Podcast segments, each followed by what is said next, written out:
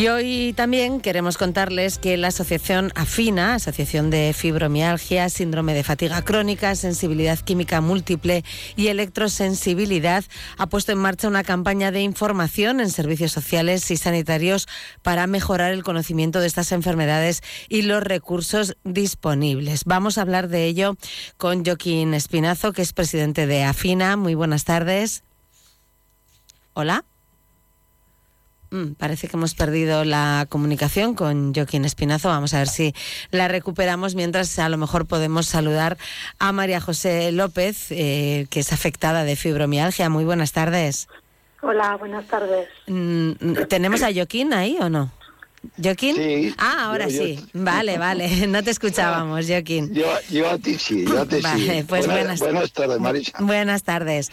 Pues nada, eh, queremos, primero vamos a, a, centrarnos un poquito en saber eh, qué es la fibromialgia y bueno, y todos estos síndromes, ¿no? De los que, de los que hablamos también en el nombre de vuestra asociación, ¿no, Joaquín?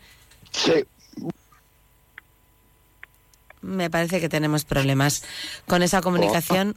No podemos escucharle bien. Vamos a, a, ver si podemos llamarle de otra manera. Y, y mientras tanto voy hablando yo con, con, María José López. Decíamos, María José, afectada de fibromialgia. Eh, ¿Cómo, ¿Cómo se detectó eh, la fibromialgia? Bueno, pues al final de, de ir un día al médico una cosa, otro día otro dolor, otro día otra cosa y al final pues eso te detectan te hacen una prueba donde te hace te dan te van tocando y tienes unos puntos sensibles que tienes y cada punto es ver las estrellas. Entonces ahí fue cuando me la re reconocieron hace ya unos cuantos años. Uh -huh. porque hablamos de una enfermedad crónica que es muy incapacitante no y la principal característica es lo que comentabas un dolor eh, especialmente en el aparato locomotor generalizado. Al final, mmm, es eh, aparte de, de, un dolor que igual tienes en un momento dado, pero es todo el cuerpo. Yo precisamente, hay muchos casos distintos, yo creo, y el mío es el, el, tocar en cualquier extremidad, un poco que te pongan la mano encima, es un dolor ya tremendo. Uh -huh. Y luego aparte, pues eso, el cansancio, eh, levantarte por la mañana y no tener ganas de nada, de hacer nada, porque no, te, no puedes con como si estuvieras trabajando toda la noche, vamos, te levantas como si estuvieras trabajando en vez de estar descansando. Yeah. Eh, decías, ¿no? Ir al médico un día con un dolor, otro día con otro dolor. Eh, habitualmente el diagnóstico suele tardar, ¿no? Tenéis una especie ahí de peregrinaje por distintos especialistas, ¿no? Por distintos médicos hasta que a alguien eh, se le ocurre que, que esto vuestro puede ser fibromialgia, ¿no? Eso es te mandan de uno para el otro, que es el trauma, que si a mí cuando me lo diagnosticaron fue el reumatólogo. Y, y, eso es un andar de un lado a otro hasta que te detectan lo que tienes. Uh -huh. eh, os llegáis a sentir a veces incomprendidos, ¿no? O, o, casi como que no os creen, ¿no? no. Os da la sensación. No, no, sí, sí, sí, es así. No te creen, no, no. Pues esto, aparte que vas por otra cosa o así, ya te dicen, bueno, tienes fibromialgia, ya es como si fueras una afectada, ¿no? Tienes fibromialgia y ya eso abarca todo lo que puedas tener. Entonces, mm. casi ni, ni caso te hacen, ni caso. Mm. Joaquín Espinazo, a ver si ahora podemos escucharte bien. ¿Estás Buenos ahí? días, Mara. Buenos días, María Luisa. Hemos cambiado de, de, operador y a ver si con este va. Bueno, bueno, vamos, vamos a ver si, si, así puede ser, la, eh, podemos establecer bien la, la, conexión. Estábamos hablando mientras tanto con, con, María José que nos estaba contando pues un poco el peregrinar, ¿no? De un médico a otro sí. hasta que se detecta sí. la, la, fibromialgia, hasta que se diagnostica, que es una nota creo que bastante común, ¿no? De, de todos los afectados. Sí, es general. Yo, yo solo comentar eh, que, llevamos 25 años así y esto es porque bueno nos ha hecho el trabajo de la formación y recursos sanitarios y están así cada uno hace lo que puede o lo que cree y con patologías crónicas como son estas pues eh, nos lleva a esta situación que te habrá comentado la compañera. Una situación realmente de, de, de, muy incapacitante no María José ¿Qué, eh, ¿qué te supone en el día a día en tu día a día tener fibromialgia? Le, María José. Con... Sí, le estaba, le estaba preguntando a María José, pero no sé si me ha escuchado. María José.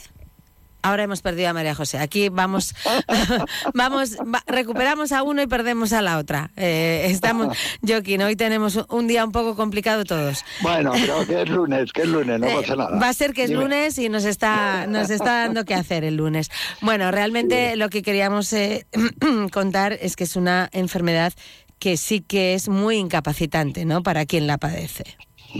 Bueno, eh, es que no es que lo diga Fina ni lo digamos los pacientes, es que así está recogida en toda la documentación oficial y prácticamente en todos los países del mundo. Entonces, es una, son patologías de la sensibilización central totalmente incapacitantes, son crónicas y, es que están recogidas así, son muy limitantes. ¿Qué pasa? Bueno, pues que después eh, depende mucho los sanitarios como enfoquen y ordenen el comienzo de los síntomas, el, compromiso del paciente, la información del paciente. Luego ya entran eh, muchos factores eh, para, para ver la calidad de vida, el comportamiento, porque las personas que no reaccionan van a la dependencia. Eh, porque realmente tener cura no tiene a día de hoy, ¿no? No, no, son patologías crónicas. Entonces, una patología crónica no tiene cura. Y, esa, y así está recogida en el registro y en toda la documentación de todos los documentos que tenemos en este país. O sea, se puede mejorar, se puede mejorar o sobrellevar, ¿no? De mejor o peor manera, eh, según de qué manera se aborde, ¿no? Pero no se va a curar nunca, ¿no? No, no, no, no, esto no se cura. Es que, es que entonces no sería una patología crónica. La patología crónica es la patología que no tiene cura. Claro. Eh, le preguntábamos a, a, María José de qué manera afecta en su día a día. Creo que ahora sí que, nos podemos escuchar. María José, ¿de qué, de qué forma eh, tu, tu, vida habitual, tu día a día, eh, se ve trastocado por la fibromialgia? Pues aparte de otras cosas, me dieron una incapacidad, no puedo trabajar.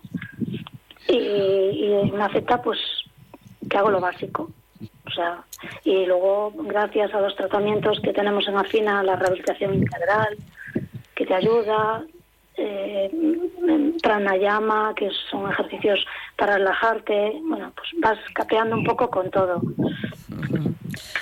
porque lo comenta lo comenta María José, yo quien en Afina em, estáis ofreciendo y de hecho ahí está no esa campaña que habéis puesto en marcha, estáis ofreciendo diferentes servicios que desde luego em, están viniendo muy bien no a los afectados.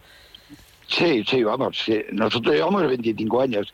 En estos momentos hay tres herramientas que de que la base es la documentación oficial, que es la, la intervención de la rehabilitación específica, el tema de el, tema de alimentación, el tema de la psicología, herramientas psicológicas y lo que hemos hecho es poner en conocimiento a todos los profesionales de nuestra comunidad la intervención y herramientas que existen en nuestra comunidad. Existen herramientas donde en estos momentos hay unas 300 personas en rehabilitación dos días a la semana, hora y media, y que están muy bien y que esas personas están bien porque no, no solo lo decimos nosotros, los sanitarios que derivan a los pacientes a FINA y empezamos a ordenar todo el cuadro sistémico con, nuestras, con las herramientas, ellos nos dicen, pues muy bien, la, siguiente te la derivaré. ¿Por qué?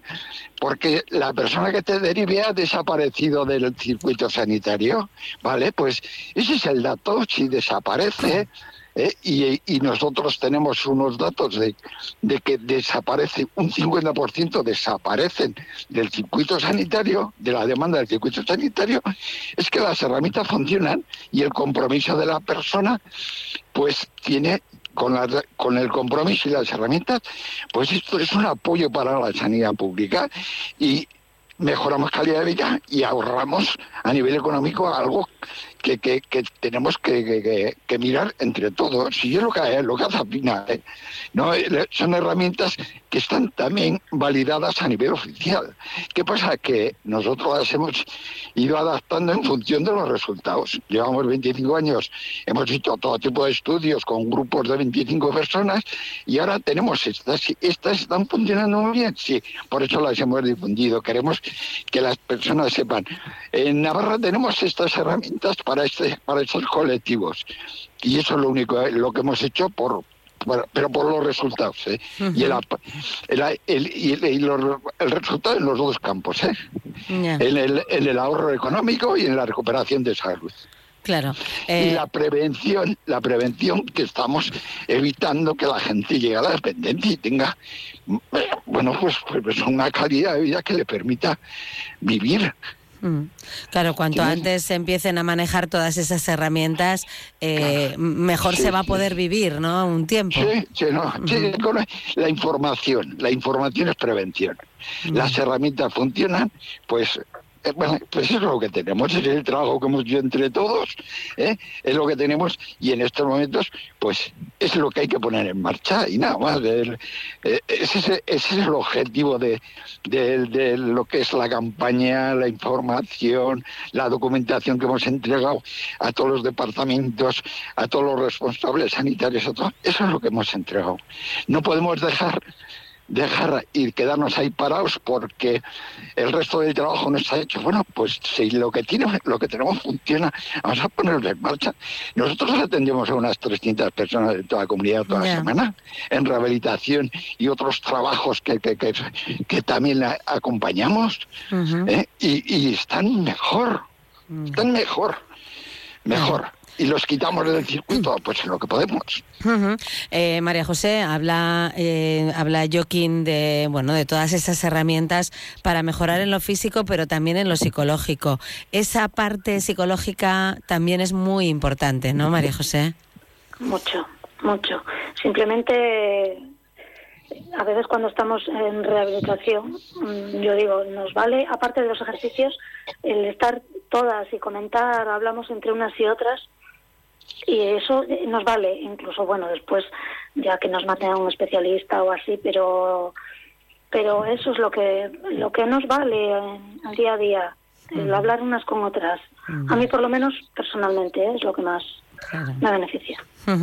Y dice y dice María José estar todas juntas, Joaquín, es que esto es un algo que afecta en una mayoría muy grande, ¿no? A las mujeres. Sí, eh, sí, sí. Mira, es muy importante. Primero, estamos hablando de patologías de género. Segundo, el, con, con la problemática que eso eso tiene, el crear marcos conjuntos que no solo es la, rehabilitación específica, sino el, aprender herramientas psicológicas de la vida y de la problemática de la patología es fundamental para una mujer. Y estamos... así es, es fundamental. ¿Qué pasa? Que, que nosotros no solo abrimos la, intervención con psicólogos, es que hacemos muchas más cosas, pero centrar tres pilares fundamentales es lo que te decía, es la rehabilitación específica, no es ejercicio físico lo que hacemos, nosotros no hacemos ejercicio físico, hacemos una rehabilitación específica específica para nosotros. La alimentación y los talleres psicológicos, de intervención psicológica. A la persona la tienes que dotar de herramientas psicológicas, no de tratamiento psicológico, porque no hay ninguna documentación que diga que estas personas tienen tienen problemas psicológicos, que tenemos, que tenemos, que soy, yo soy un paciente, sino de que el problema es que tenemos que aprender herramientas psicológicas para afrontar la problemática y todas las limitaciones que nos genera esta patología. Bueno, tenemos que terminar, pero sí que hay que recordar o hay que decir que eh, puede haber un 5% de la población ¿no? que tenga fibromialgia y eso significa que estaríamos hablando en Navarra de unas 30.000 personas. Estamos a, los datos no son los que nosotros manejamos datos oficiales que son de la SER, la Sociedad Española de Reumatología, que es la que lleva el registro, porque es el único registro que hay en ese país. ¿eh? Y según ellos, esos son los datos pues podemos estar hablando entre la fibromialgia entre el 4 y medio 5, eh, la fatiga crónica entre el 3 y pico, el, síndrome químico pues un poquito más bajo, pero estamos hablando de miles de personas. Sí, sí, muchos miles de y personas. y, lo, tiene registrado la, la Sociedad Española de Reumatología. ¿eh? Pues eh, ahí queda esta campaña de, información en servicios sociales y sanitarios que ha puesto en marcha la asociación Afina. Joaquín Espinazo, muchísimas gracias y María José López también, muchísimas gracias por habernos contado tu experiencia aquí en, Onda Cero. Gracias a los dos. Muchas, gracias. a ti, María Luisa, y, por, y, la, y la emisora por informar. ¿vale? Gracias, buenas tardes. Gracias. Más de uno Pamplona. Onda Cero.